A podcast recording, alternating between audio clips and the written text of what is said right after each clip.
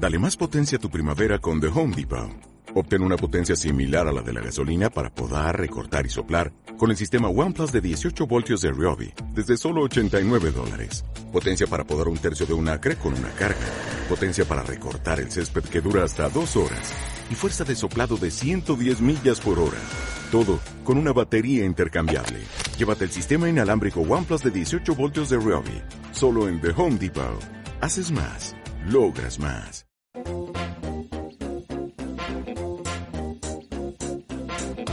Esto es Visión Global con Gema González. Hoy el asunto va de bancos. Por un lado, enhorabuena a Ana Botín, Ana Patricia Botín, que va a ser la nueva presidenta de la Federación Bancaria Europea, que representa los intereses de más de 3.500 bancos en Europa. Y por otro, ya sabemos cómo va a quedar el cuadro de mando de la nueva CaixaBank.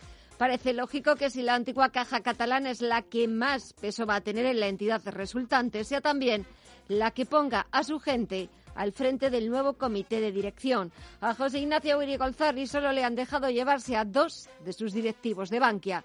Entre tanto, Wall Street continúa con la recogida de beneficios, aunque los índices continúan en niveles récords. Ayer el Dow Jones, por encima de los 31.500 puntos, marcaba nuevos máximos históricos. Está bajando un 0,26%. El SP500 se deja un 0,3% en los 3.919 puntos y caídas del medio punto porcentual para el Nasdaq Composite, que está cotizando en los 13.893 puntos. En cuanto a datos macro, este jueves hemos conocido las peticiones iniciales de subsidio por desempleo que han sido peores de lo previsto, porque repuntan hasta las 861.000 por encima de las 765.000 que estimaba el consenso del mercado. Eso en Estados Unidos. Vamos a ver cómo se comportan a media sesión el resto de bolsas latinoamericanas. Alma Navarro. Muy buenas noches. Muy buenas noches. Pues con caídas en los principales índices tenemos, por ejemplo, al Merval de Buenos Aires pierde cerca de un punto porcentual, abajo un 0,95. 51.890 puntos. También caídas por encima del punto para el Bovespa de Brasil, cede un 1,07 en los 119.067 puntos. Pérdidas similares en el caso del IPSA de Santiago de Chile, bajo un 0,9, 4.518 puntos. Y si miramos por último al IPC mexicano, más o menos lo mismo, caídas del 0,98 y 44.619 puntos. Echamos también un vistazo y vamos a ver qué es lo que está pasando en el mercado de divisas y también en el mercado de materias primas. Pedro López Fontaneda, muy buenas noches. Muy buenas noches. Pues ahora mismo en verde las divisas está subiendo el euro ahora mismo un 0,42%, se vende a 1,20 dólares, ha perdido los 1,21 y la libra a 1,39 dólares también en verde, subiendo casi un punto porcentual. En cuanto a las materias primas, hemos visto hoy máximos para el petróleo. A primera hora el Brent superaba los 65 dólares, pero ahora mismo cotiza en 63,79 dólares el barril. Está bajando ahora mismo un punto porcentual en cuanto al West Texas, de referencia en Estados Unidos, vendiendo, perdiendo más de un punto porcentual, se vende a 60,34 dólares el barril. Y terminamos con el oro, que ha perdido, ya sabemos, esta semana bastante, 1.773 dólares la onza. Está perdiendo ahora mismo casi en tablas, un 0,05%.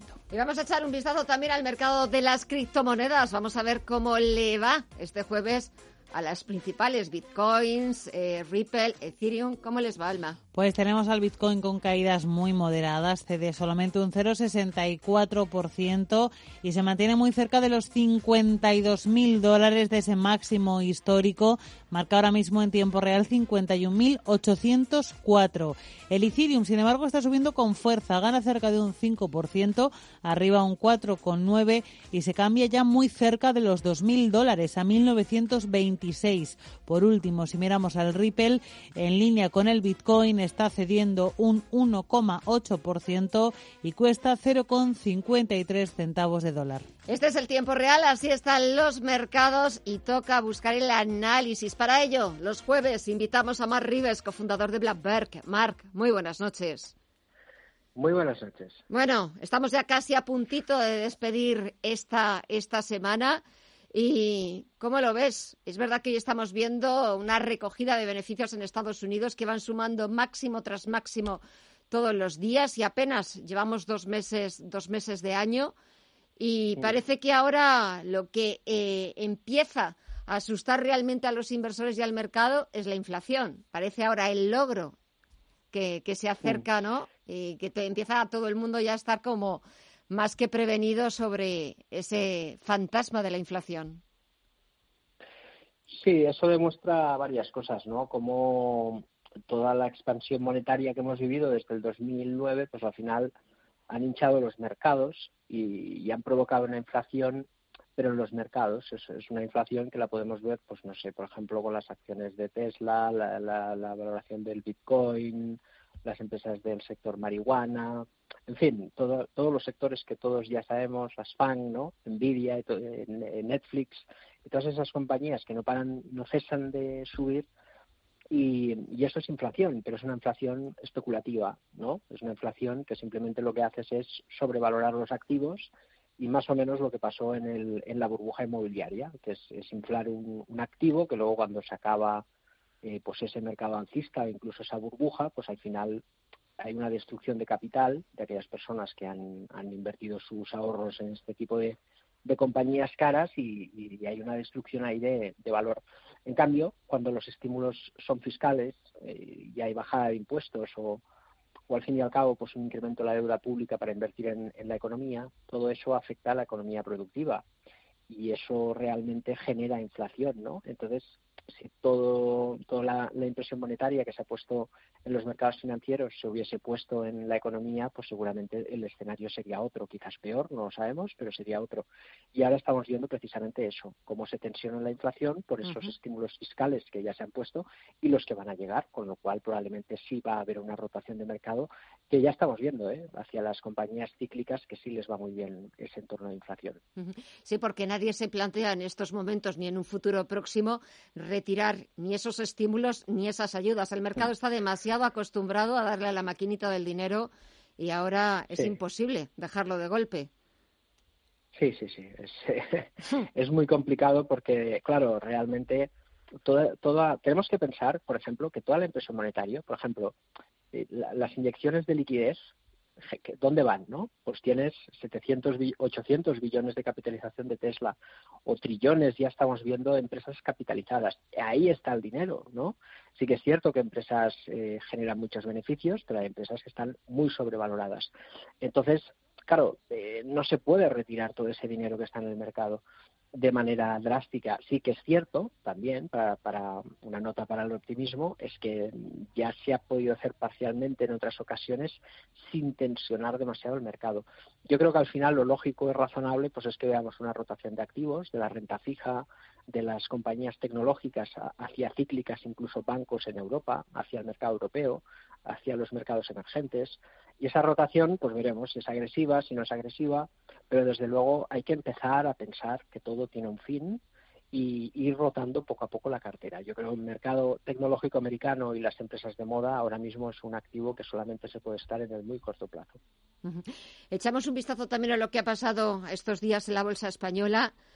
Eh, seguimos muy al tran-tran de todo lo que está sucediendo también en el resto de Europa.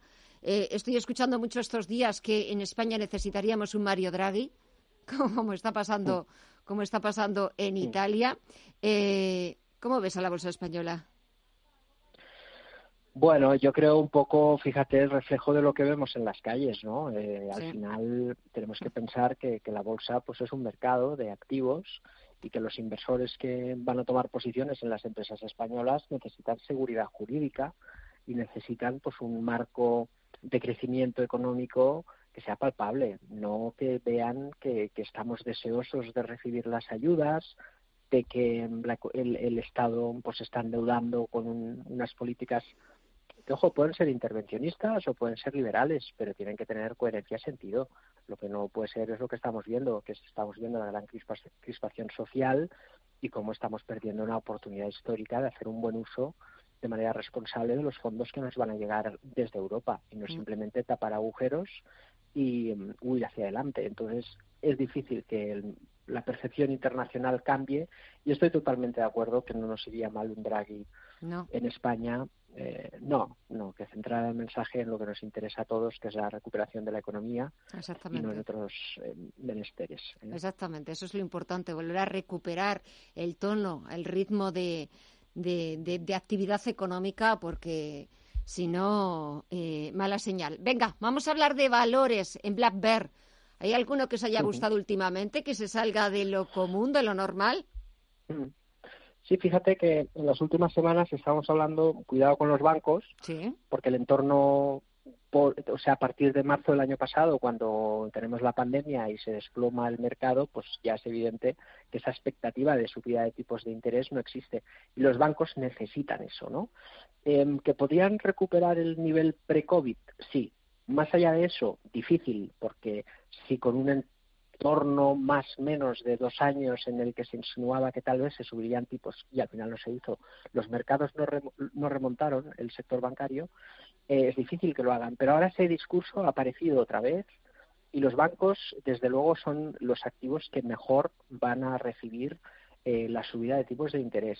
Ahora, de momento, solo un rumor, un comentario, eso se tiene que trasladar en hechos, ¿no? En calendarios, en, en, en hechos a medida que vayamos pasando de las palabras a los calendarios y los hechos, los bancos subirán. Y las eléctricas, tipo red eléctrica, Enagas, las más tradicionales, incluso Endesa, puede que agoten su ciclo alcista. Todo esto siempre entre comillas, porque sabemos que el Banco Central seguirá comprando deuda, pero esa rotación tiene muchísima lógica mientras el discurso de subida de tipos esté y como a corto plazo los bancos nos pueden dar todavía un tirón hacia la zona de, de febrero del año pasado, pues yo creo que puede ser muy interesante, por ejemplo, tomar posiciones en, Santander o incluso en el ETF Bancos, que es el BNK, que invierte en todos los bancos europeos y así pues evitamos seguro algún disgusto de, comprar un popular. ¿eh? Así que dos opciones interesantes, Santander, BNK, que nos pueden venir muy bien en este nuevo entorno que parece que asoma la cabeza. Bueno, veremos a ver eh, cuando termine de asomar la cabeza y empiece a asomar más, a ver con, con, lo que nos encontramos, a ver la criaturita que, que nos sale. Pero bueno, ya cualquier cosa es verdad que puede pasar en este 2021. Pensábamos que lo habíamos visto todo en 2020, pero me temo que, que no va a ser así. Mar Rives, cofundador de Black Bear, como siempre, pase lo que pase, Contaremos siempre con tu inestimable ayuda en el análisis eh, de Black Bear de gente seria y profesional como vosotros. Que pases una muy buena semana y hasta la próxima. Un fuerte abrazo. Igualmente, Gemma, es un placer. Un abrazo para ti. Visión Global. Los mercados. Bontobel Asset Management patrocina este espacio.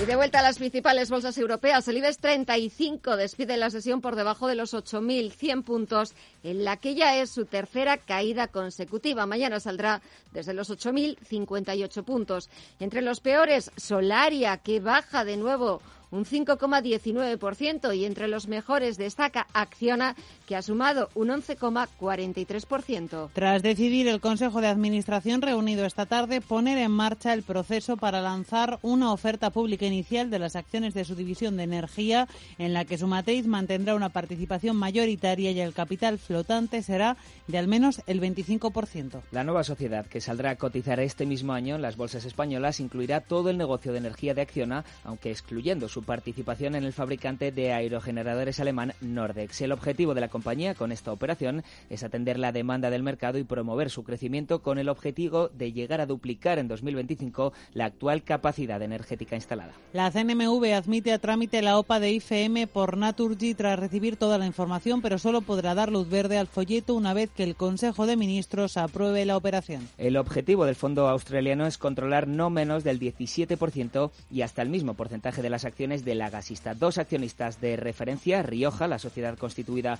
por CVC y los March, con un 20,64% y GIP, 20,72%, ya han anunciado que no acudirán a la oferta para favorecer el prorrateo de los minoritarios. Criteria, con un 24,8%, aún no se ha pronunciado. IFM ha depositado ante el supervisor dos avales otorgados por BNP Paribas que cubren en suma el importe máximo que se espera gastar en la oferta. 5.060 millones de euros. Se desvela la primera línea de directivos de la nueva CaixaBank. El equipo del que será el primer grupo financiero en España tendrá, como era de esperar, mayor presencia que CaixaBank.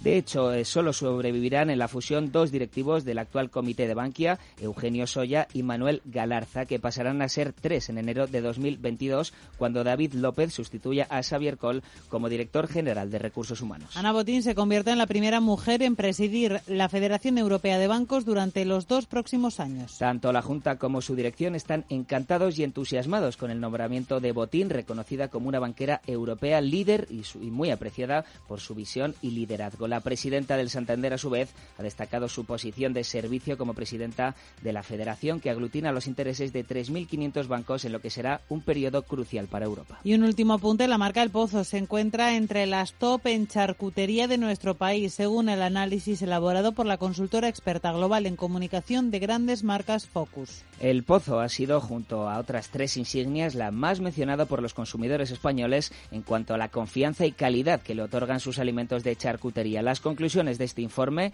se unen al hecho de que el Pozo lleva siendo cinco años consecutivos la más presente en los hogares españoles. Sus productos son adquiridos por el 76,8%, es decir, es la preferida por 8 de cada 10 familias.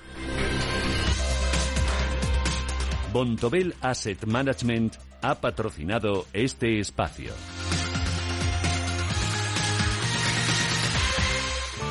Bontobel Asset Management.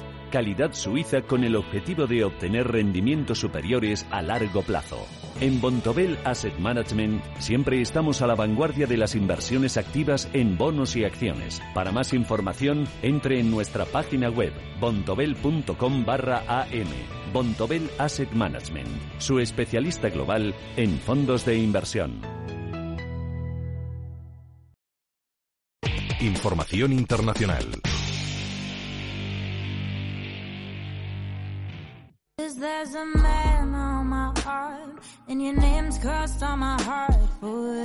Parece imposible, pero Texas permanece sin suministro eléctrico por el frío y la nieve. El estado sufre su propia filomena y su sistema energético lleva ya varios días colapsado.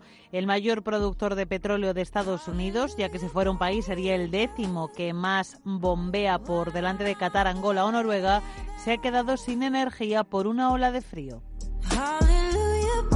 Y ante situaciones excepcionales, medidas drásticas. Uh,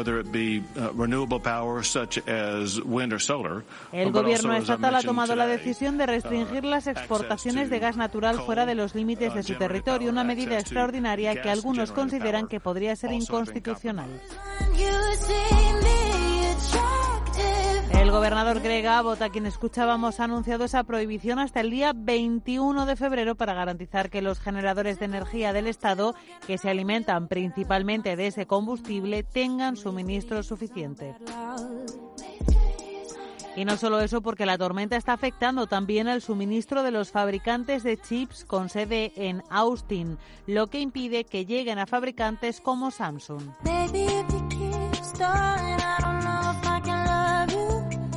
Y lo último, más de la vida doméstica, pero no por ello menos importante, es que desde hoy parte del Estado se ha quedado sin agua corriente. Texas insta a unos 7 millones de residentes a hervir agua antes de consumirla tras los apagones por la tormenta.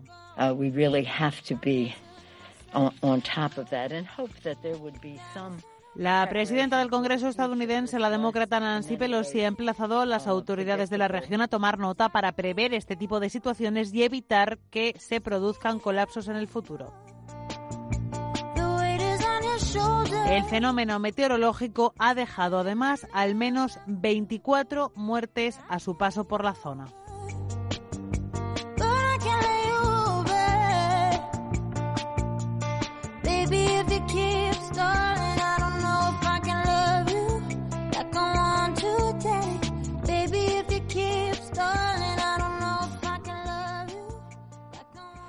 Tranquilidad es el sonido del mar.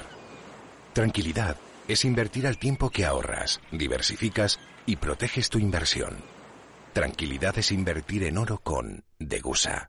Infórmate en el 9119 82900. Degusa Oro es tranquilidad. En una isla única, encontrarte un lugar donde la privacidad es nuestra bandera con piscina a la que se asoma tu habitación, además de jacuzzi, barbacoa, salón y cocina con todos los detalles, parking privado. Esto es lo que buscas y acabas de encontrar. Bahía Azul Resort, en Fuerteventura. bahiaazul.com En Santander Private Banking queremos agradecer a todos nuestros clientes su confianza, porque gracias a ellos un año más hemos sido reconocidos como la mejor banca privada en España por la prestigiosa revista Euromoney. Nuestro modelo de asesoramiento especializado es capaz de ofrecer a nuestros clientes una amplia gama de soluciones sostenibles y personalizadas, con la tecnología más avanzada, para continuar siendo la mejor banca privada en España, actuando de forma responsable. Santander Private Banking, el compromiso de ser un número uno.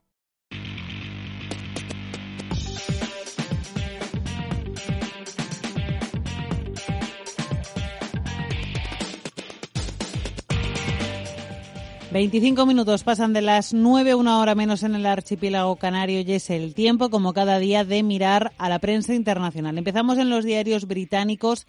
El Times se hace eco del primer gran discurso del año 2021 del líder laborista Keir Starmer. If you can't support 3 million self-employed people, but you can spray quien se ha comprometido a generar confianza en los empresarios desde su partido. Enfoque renovado, ha dicho, de la formación laborista en materia de economía. En The Guardian, Macron propone un plan para compartir vacunas con los países necesitados, mientras el Reino Unido se prepara para albergar al G7. La propuesta francesa se produce en medio de las acusaciones de que las naciones más ricas han pedido más dosis de las que necesitaban. Vamos a mirar precisamente ahora a la prensa francesa. Le Monde lleva que la duración del aislamiento de las personas que dan positivo aumenta de 7 a 10 días a partir del lunes, anuncia Olivier Véran. El periodo de aislamiento para los casos de contacto permanece establecido en siete días, dice el ministro de Salud. En Les Danone, el destino de su CEO, Emmanuel Faber, aún está pendiente después de que uno de sus principales inversores haya pedido que se le reduzca el poder. La junta directiva de Danone, en la que se esperan noticias, no se ha pronunciado de momento. Y en la estampa italiana se hace eco del segundo discurso de Mario Draghi ante las cámaras italianas. Un secondo punto riguarda la corruzione.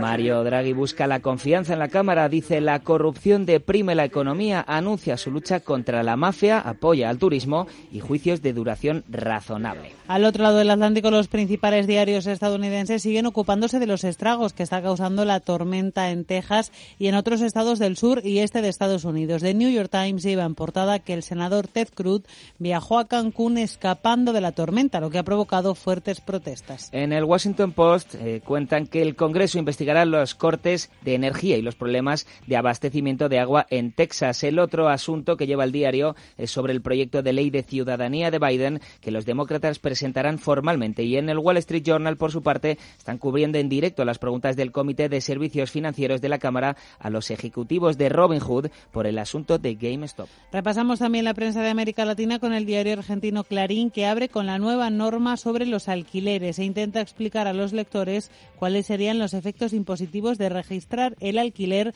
ante la Administración Federal de Ingresos Públicos, el organismo que tiene a su cargo la ejecución de la política tributaria. En Chile, el Mercurio lleva que el Ministerio de Salud aclara dudas sobre quiénes van a ser vacunados. Todos los enfermos crónicos lo serán antes de que termine el mes de marzo. En el Universal de México llevan la polémica en torno al candidato del Movimiento de Regeneración Nacional al Estado de Guerrero, Félix Salgado Macedonio, por denuncias de violaciones sexuales. Piden al presidente Andrés Manuel López Obrador que no lo mantenga como candidato y Obrador cree que estas campañas buscan debilitar al partido. Asuntos que tienen que ver con violación de ese tipo de cosas son muy fuertes, pero este tampoco se puede hacer linchamientos políticos. Y terminamos, como siempre, en el brasileño O Globo, que sigue un día más con la detención y el encarcelamiento del diputado bolsonarista Daniel Silveira tras divulgar un vídeo en el que insulta a varios magistrados y hace apología de la dictadura.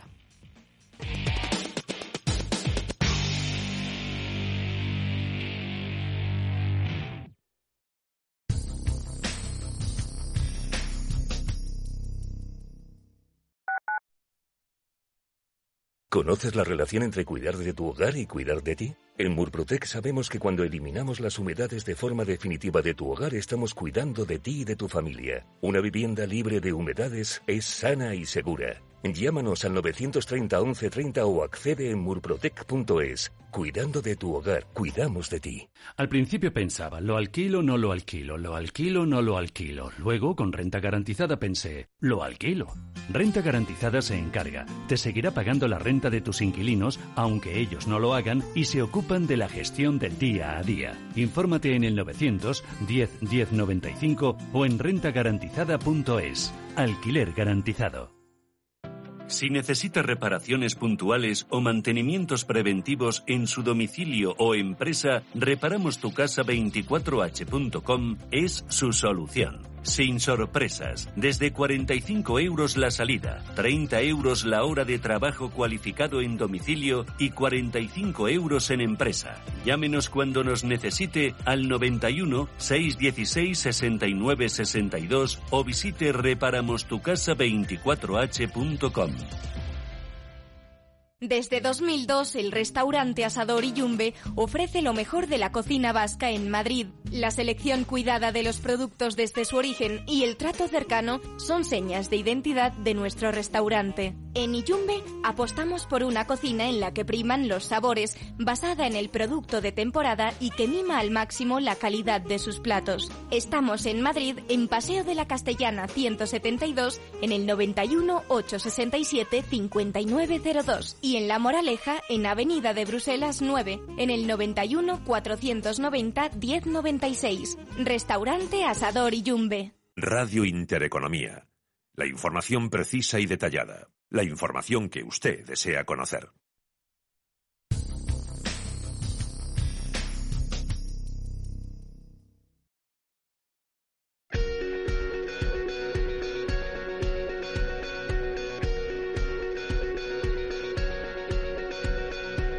En Visión Global, la entrevista del día.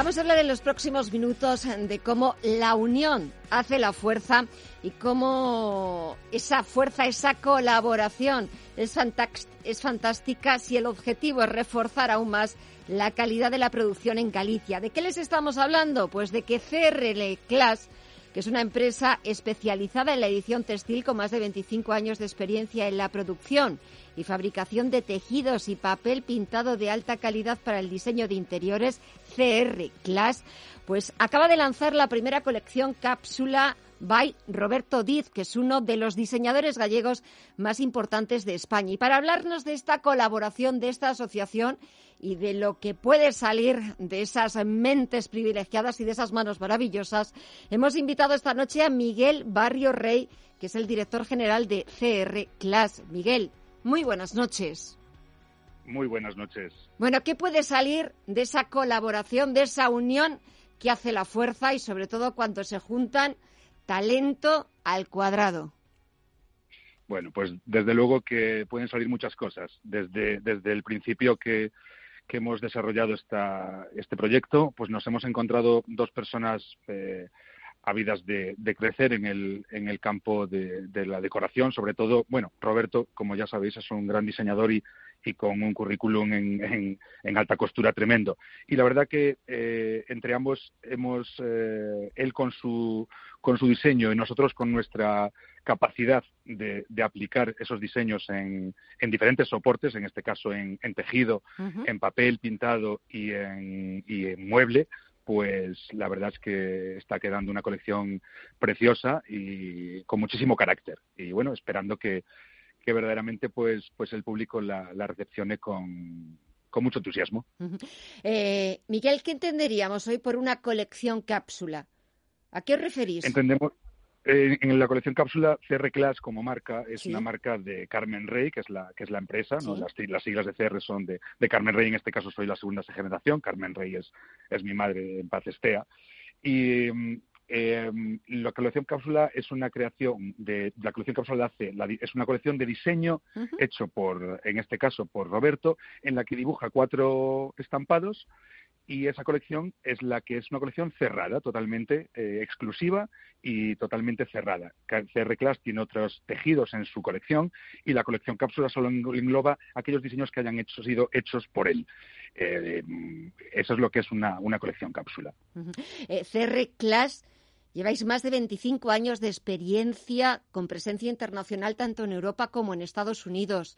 ¿Cómo fue 2020 y cómo está siendo estos primeros meses de 2021? Me imagino que como pues todo intentando sobrevivir.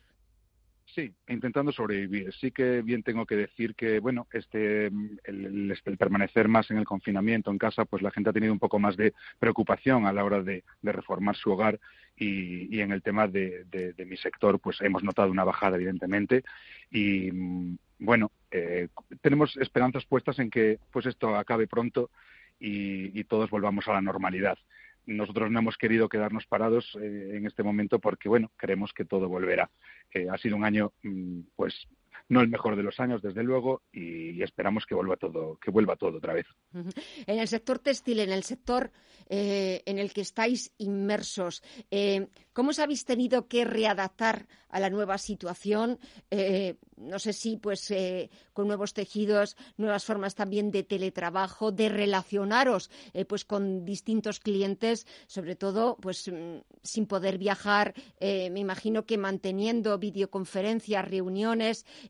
¿Cómo habéis eh, llevado estos meses y sobre todo un poco si estas nuevas formas de trabajo eh, os eh, han llevado a reflexionar quizás sobre seguirlas implantando en el futuro. Yo creo que por ahí tenemos dos ámbitos. Uno en el trabajo normal, a nivel de empresa, que yo sí creo que hemos aprendido todos que el teletrabajo eh, se puede realizar y que las empresas pueden estar eh, trabajando perfectamente. Bueno, los, eh, los, cualquier departamento puede estar desde su casa haciendo muchísimas labores, pero en el otro ámbito, en el mío, en lo que es lo, que es lo que es la venta directa al cliente, sí es cierto que en nuestro sector es un poco más complicado, porque si tiene uno producto terminado sí lo puede hacer, pero en este caso en el que nosotros tenemos que los tejidos se tienen que tocar, porque los, un dibujo es un dibujo, pero un tejido necesitas que necesitas poder tocar ver sus efectos de brillo y a través de una videoconferencia si los puedes, eh, si puedes hacer. Nos tenemos que readaptar, desde luego, que lo tenemos que hacer. Eh, pero en mi sector sí que no es, no es tan, tan sencillo. Incluso hasta un papel pintado en el que tiene su, su relieve, su textura y es muy difícil poder, eh, poder enseñarlo a través de la videoconferencia. Pero bueno, yo lo estoy haciendo. Todo este proyecto ha sido realizado prácticamente de esta manera. Hemos tenido muy, muy pocos encuentros porque no hemos podido hacerlos y la verdad es que, bueno, lo estamos consiguiendo y de hecho se hará, se hará realidad en, en menos de, tres, cuatro semanas estará, estará ya en el mercado. Eh, me imagino que ultimando esos detalles para esa apuesta de largo de esa colección cápsula en colaboración con uno de los diseñadores gallegos de más, de más renombre de España, de Roberto Ditz, ¿en qué van a consistir esos, eh, esa colección? qué es lo que vamos a poder ver o los clientes van a poder ver y si empezáis a manejar estimaciones, eh, números, cifras de ventas, vamos a ponerle un poquito el sentido económico. Eh, bueno, em, es difícil que le ponga el sentido económico porque mm, ya os digo, la ilusión está por encima de todo esto, la ilusión y la pasión y un gran esfuerzo. La colección basada está basada en dibujos pues muy muy, vamos a poner que están muy adaptados a la moda. O sea, son dibujos, pues como, como os imagináis, de un diseñador y que, que, son muy rompedores, muy, muy rompedores, extremadamente rompedores, tanto en colorido como en dibujo. Entonces sé que va a sorprender muchísimo, muchísimo al público.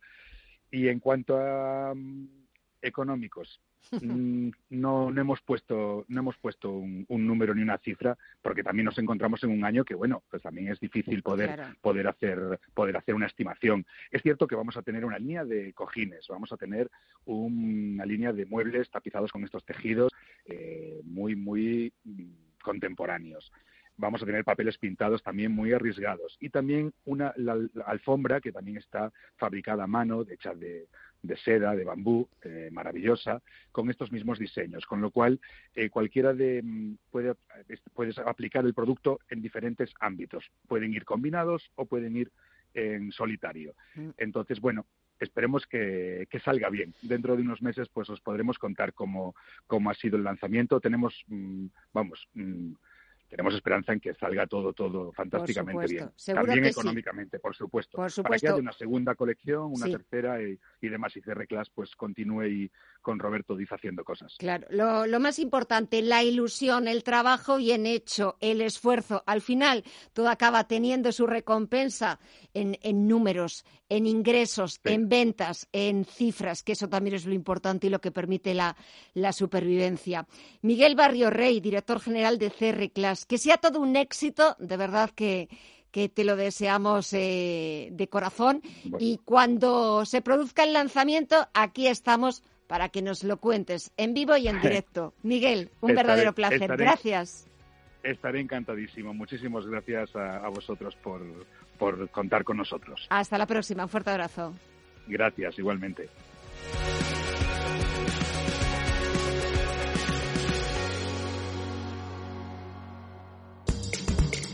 Solo los más rápidos podrán conseguir ofertas increíbles, como un 15% de descuento adicional en marcas de electrodomésticos como iRobot, Philips, Bosch, Samsung. Así son las ofertas límite, solo del 18 al 21 de febrero. En el corte inglés, tus compras en tienda web y app. ¿Te interesan los mercados financieros?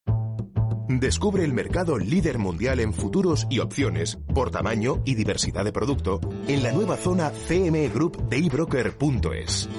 eBroker, el broker español especialista en derivados. Producto financiero que no es sencillo y puede ser difícil de comprender.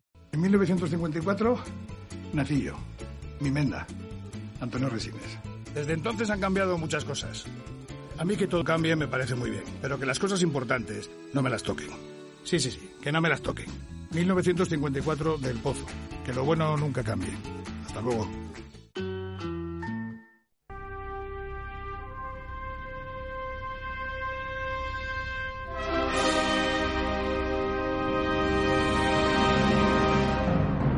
Hoy es un día histórico para la ingeniería aeroespacial. Si todo va bien, en pocos minutos, a las 9.50 de la noche, llegará a Marte el rover Perseverance, un robot motorizado capaz de almacenar rocas del planeta rojo.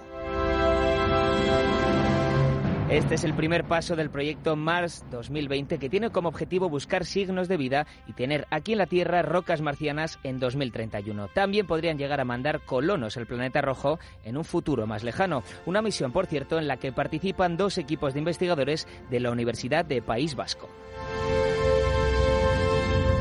No se puede decir que el Perseverance aterrizará.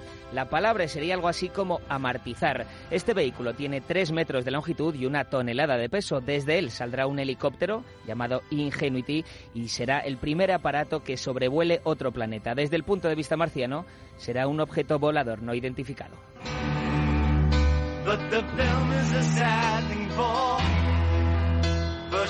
En esta misión, como decía, se pretende traer rocas marcianas a la Tierra, pero también hay un instrumento para traer oxígeno, algo que sería esencial para la exploración humana. La teoría o la hipótesis es que en este terreno hubo agua hace 3.500 millones de años.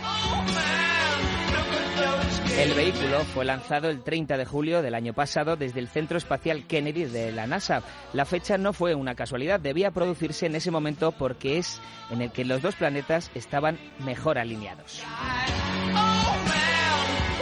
Para dar algunas cifras, el coste de la misión se estima en 2.700 millones de dólares, de los cuales 2.200 serían para haber desarrollado la nave, 240 para el lanzamiento y 300 millones para las operaciones científicas que se realizarán durante dos años. Al llegar a Marte, la nave tendrá sus siete minutos de terror. Así lo llaman los científicos porque será el momento en el que pase de 20.000 kilómetros por hora a cero, soportando hasta 1.500 grados de temperatura. ¿Y cuál es la idea mirando al futuro? Pues esperemos que no sea por obligación del cambio climático, como en Interstellar, o también por la sobrepoblación, como en Planeta Rojo, ni que los científicos se dejen ahí al soldado Ryan, como en la película Martian. Si no es por cualquiera de estas razones distópicas, el hombre querrá colonizar planetas y ya se está preparando. En el desierto del Mojave, en California, existe ya un proyecto de colonia autosostenible que crea su propia agua, sus propias plantas, donde reciclan la energía, un conjunto de cúpulas que nos pueden recordar al visionario Buckminster Fuller, con capacidad de albergar vida en otros planetas. Espero estar vivo para llegar a ver ese momento.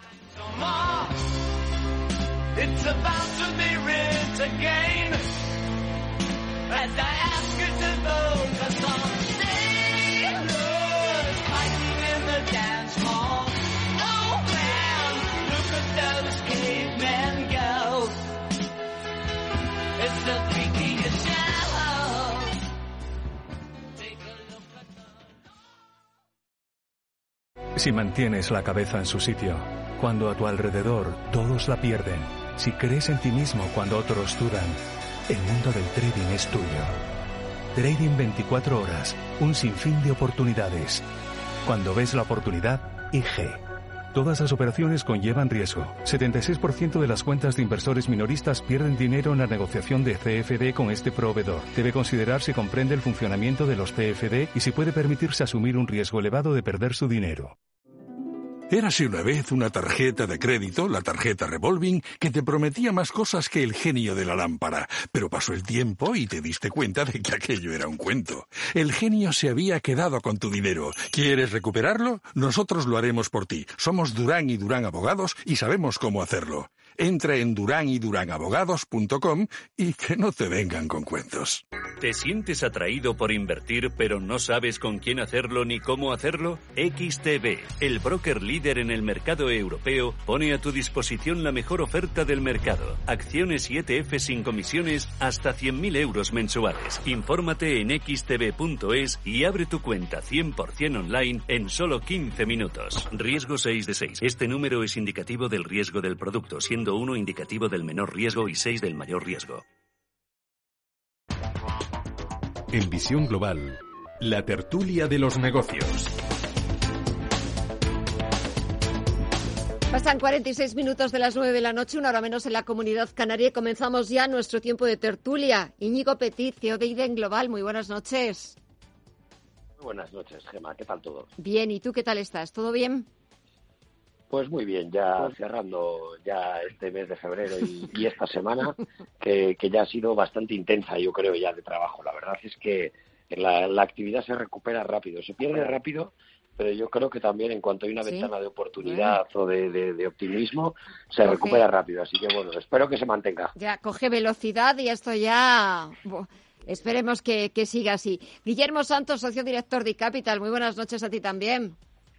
Hola, Gemma, ¿qué tal? ¿Cómo estáis? Bien. Bueno, a ver, ¿por dónde queréis empezar? No sé si por el nuevo organigrama de la nueva CaixaBank. Gary Golzarri solo se ha podido mm. llevar a dos de sus directivos. No sé si queréis hablar de qué Acciona va a sacar a bolsa su división de renovables, eh, de, la inflación. Cuéntame. Eso, eso que dices de Acciona eh, me parece bastante relevante, eh, porque una de las grandes tendencias de la del, de lo que es la, la economía, el progreso, el, el sector, la industria eh, de fondos de inversión, las gestoras, todo, si lo coges junto, es lo que le vienen a llamar transición energética, que al final es no quemar petróleo para eh, que se caliente tu casa, sino que eh, te llegue la energía porque hay unos molinos que giran o porque eh, hay placas solares que eh, dentro del pool y demás en España, en este caso, pues suministran a, la red. Bien, pues dicho eso, ¿por qué sube hoy 11,5% la cotización de Acciona? Porque el hecho de sacar eh, su filial de, perdón, de renovables, va a haber bofetadas por comprarlo, bofetadas. Eh, ¿Qué va a hacer Acciona con ese dinero? Ya se verá, ¿no? Para mí la subida ha sido la típica también sobre reacción del mercado, ¿no? Ya se verá y tendrá que argumentar en qué invierte y demás. Pero es muy llamativo porque, ya digo, entra dentro de este gran movimiento de transición energética. Eh, hay fondos de, gestoras internacionales que el año pasado subieron un 100%, eh, dedicándose a, este, a este subsector dentro de lo que está la energía. ¿no? ¿Que hay burbuja? a mí no me cabe duda. Hay empresas que están súper sobrevaloradas, incluidas en España, ¿eh? cotizando, especialmente ligadas a, a, energía fotovoltaica. Pero ¿qué es un fenómeno llamativo? Pues es tan llamativo como que el día que Acción anuncia lo que tú has comentado, que saca bolsa su filial de renovables, sube un 11,5%, cayendo además Pero fíjate, Guillermo, que era, que era solo una previsión. Es cierto que Acciona comunicaba a la CNMV su intención de tratarlo en el Consejo de Administración que ha celebrado esta tarde. Es altamente improbable que si lo han, vamos, yo así lo veo, que si lo han comunicado, como acabas de decir, a CNMV, esto tenga marcha atrás, ¿no? Entre otras cosas porque eh, Acciona, como sabes, está bastante concentrado, la familia entre canales y demás, y, me imagino que, saldrá adelante. Han elegido o están eligiendo bien el momento, por lo que acabo de contar, y entonces, bueno, pues oye, bienvenido. A ver, Íñigo. Sin duda, yo creo, comparto, yo no, no me atrevo a decir tanto si hay burbuja o no, lo que desde luego es evidente es que hay un interés desmedido por el sector de las renovables, ¿no? Tanto los fondos europeos como pues la propia tendencia de la sostenibilidad, del cuidado del medio ambiente, que, que, que bueno, que hace 20 años había que incentivarla vía subvenciones, había que, que promover ese cambio hacia las renovables, pues pues ya es un hecho en todo el mundo y, ha explotado esta pandemia quizá pues pues pues ha, mantenido mucha gente con el brazo vamos a decir atado durante mucho tiempo y, está habiendo ahora un, un, boom de interés por este tipo de compañías. Basta meterse en cualquier eh, diario digital en radio y teleeconomía para encontrarse noticias eh, relacionadas con este mundo. Por lo tanto yo no me atrevo a decir que haya tanto eh, eh, tanto una burbuja, pero desde luego que Acciona ha hecho un movimiento en el momento perfecto. O sea que, bueno, más allá de eso, eh, esto se suma a toda esta corriente de operaciones corporativas eh, que, estamos viendo y que, en fin, yo creo que va a marcar todos los temas de las próximas tertulias, Gemma, estoy seguro. Venga, a ver, hablamos de CaixaBank, de la nueva CaixaBank, si queréis. A mí CaixaBank, ¿Sí? el fenómeno el, el proceso, perdón, Íñigo, eh, comenta, comenta, por favor. No, no, no. No, pues simplemente. al final es la gran operación, la gran operación. Sí, sí, y es muy llamativo porque para mí especialmente eh, es que se trata de eh, una superfusión, porque aunque Bankia ha adelgazado mucho, ¿no? acordaos la cantidad de cajas que fusionaron eh, para crear Bankia, ¿no? Pero ha adelgazado mucho en los años pasados, eh, sobre todo red de oficinas y demás. Y bueno, eh, para mí es asumible, ¿no? Para Caixa, que tiene un balance fortísimo, la entidad que tiene más pasivo de España y bueno, pues más pasivo, más depósitos de clientes. entonces, ¿lo van a llevar bien? Seguramente lo van a llevar bien. ¿Va a haber conflictos? Sí. Lo que comentabas tú, Gemma, de pues se incorporan tres directivos al Consejo, tal pues está bien al final. Tienen que llegar a, arbitrar una situación intermedia de poder, teniendo en cuenta que Caixa es muchísimo más grande que Bankia y sobre todo tiene un potencial que Bankia está un poquito atascada, ¿no? Pero bueno, para mí lo más relevante es que va a ser la, eh, eh, el origen de la nueva oleada de fusiones junto con Unicaja Liberbank y un par, yo creo, de operaciones que quedan todavía en el sector.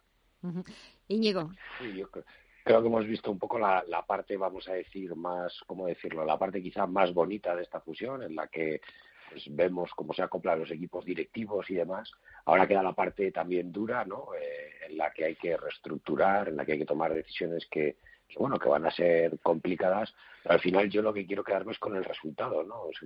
Venimos de una corriente a nivel europeo en la que tenemos que, crear bancos más grandes, eso favorece la supervisión, evita, eh, eh, reduce al menos ese riesgo, ese riesgo sistémico eh, y esa es la corriente en la que estamos. Lo que tenemos es una gran oportunidad en España, que tenemos bancos que tienen una grandísima experiencia, pero que no han conseguido ganar dinero y yo creo que la clave de esta operación es que el resultado sea un banco rentable, que me parece es el gran desafío, ¿no?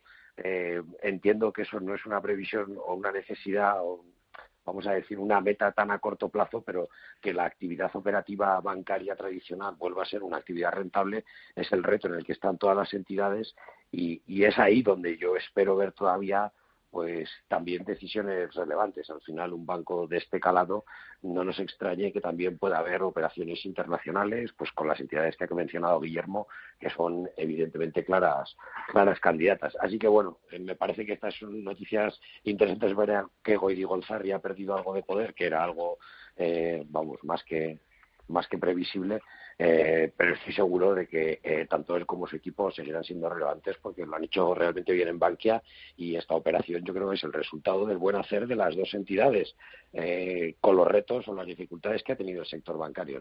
¿no? Por lo tanto, veremos si ese resultado es lo sólido que necesitamos y que eso también induza, pues llame a otros a realizar operaciones de este tipo y el resultado sea, pues no sé cuántos bancos deberían quedar, Guillermo, en España, pero pues todavía hay margen para seguir reduciendo. Por ejemplo, por ejemplo, exacto, media docena, fuertes, potentes, eh, con cierta presencia internacional incluso, con fortaleza, solvencia. Bueno, me parece que es un escenario en el que la economía nacional sin duda pues sale beneficiada, ¿no? mucho más que tener quizá pequeñas entidades que en un momento de crisis pueden pueden traer un problema importante. Entonces, bueno, eh, en fin, vamos a esperar. Hay que nos quedan noticias feas, pero esperemos que el resultado merezca la pena. Eh, señores, otra de las noticias, no sé si fea, bonita o, a medias, es, eh, bueno, ya estos días también la prensa llevaba, bueno, pues cómo empezaban a surgir voces, sobre todo en Alemania, que hablaban de una subida de los tipos de interés, otra vez con ese fantasma de la inflación. Yo no sé si es para tanto o se está exagerando. Yo creo, eh, de verdad, se exagera un poco, pero eh, es que los alemanes ya sabéis que eh, tienen varias obsesiones, ¿no? Además de las cervezas y las salchichas, pues otra de sus obsesiones es la inflación, ¿no? Entonces, eh, claro, pues enseguida que... Además, Alemania llamativamente es de los países eh, de la eurozona eh, en estos momentos con un índice de inflación más alto, más alto, por ejemplo, que España, ¿no? Entonces, también motivado por un descuento, crecimiento, bueno. Pero la inflación, per se, no es mala. La inflación disparada es malísima. Pero la inflación atención, que el problema número uno de, Occidente, porque Japón ya no lo contamos, eh, el problema número uno es la deuda, la montaña de deuda que nos rodea. Entonces, eh, ¿cuál es una de, los, de las vías para que esa deuda sea más asumible y eh, desde el punto de vista de la digestión por parte de los emisores, en este caso estos soberanos, también comunidades, tal, en España, la inflación, porque ya sabemos, cuanto más sube la inflación, menos valen tus deudas. Entonces, eh, la inflación tiene ese componente favorable, así como tiene un componente también favorable en el momento cíclico. Al final que venga inflación, algo de inflación, significa que el ciclo de verdad recupera, lo cual es bueno para las bolsas, evidentemente va a ser malo para, para los bonos, pero tampoco porque los tipos vayan a subir por parte del BCE, porque creo que nos queda mucho para ver al BCE eh, tomando una decisión de subida de tipos de intervención. Íñigo, venga, dos minutos. Nada, nos queda, nos queda mucho tiempo para ver esa subida de tipos de, por parte del BCE, porque los estímulos siguen necesarios, puesto que los indicadores de actividad más aún tras una crisis como la que acabamos de pasar, la, esta crisis sanitaria, eh, pues van a seguir siendo necesarios. Pero no solo eso, yo creo que un poco esa actitud eh, por parte de Alemania tiene toda la lógica cuando se anticipa un volumen de deuda todavía mayor al que ya tenemos porque no olvidemos que, muchos países como España han tomado medidas económicas que han paliado durante un tiempo algunas de las consecuencias que tiene la pandemia, pero cuyo precio vamos a tener que empezar a pagar en no mucho tiempo. Por lo tanto, yo también creo que anticipan una situación en la que generar esa inflación les permite, como decía Guillermo, pues reducir un poco el daño que la deuda les puede hacer y esto lo dice Alemania que también es un, resulta llamativo, ¿no? O sea, que al final que estemos preocupados por generar inflación cuando eh, eres probablemente el país, vamos a decir, más fuerte económicamente de toda la economía europea, eh, pues yo creo que es toda una advertencia eh, al resto al resto de países, sobre todo a los que estamos más endeudados, claro. Así que bueno, eh, yo creo que esa también es una lección que podemos sacar ahí entre líneas. Pues eh, muchísimas lecciones, muchas lecciones las que sacamos todos los días de, de, escucharos. Íñigo Petit, Guillermo Santos, gracias como siempre por estos minutos que nos dedicáis. Que paséis una muy buena semana, ya estamos casi acabándola. Que descanséis y hasta el próximo jueves. Un fuerte abrazo a los dos. Igual para Un fuerte ti, abrazo a todos. los oyentes. Cuidaos. Y así nos despedimos, así ponemos punto final a esta edición de jueves eh, de, 18 de febrero. Mañana volvemos con más información, con más análisis, con más actualidad. Lo importante, ofrecerles una visión global de lo que está pasando en el mundo. Hasta entonces, cuídense mucho. Gracias por seguir siendo fieles a Radio Intereconomía, por escucharnos un día más. Y ya lo saben, mañana, viernes, nueva cita, a partir de las 9 de la noche, las 8 en Canarias. Hasta mañana.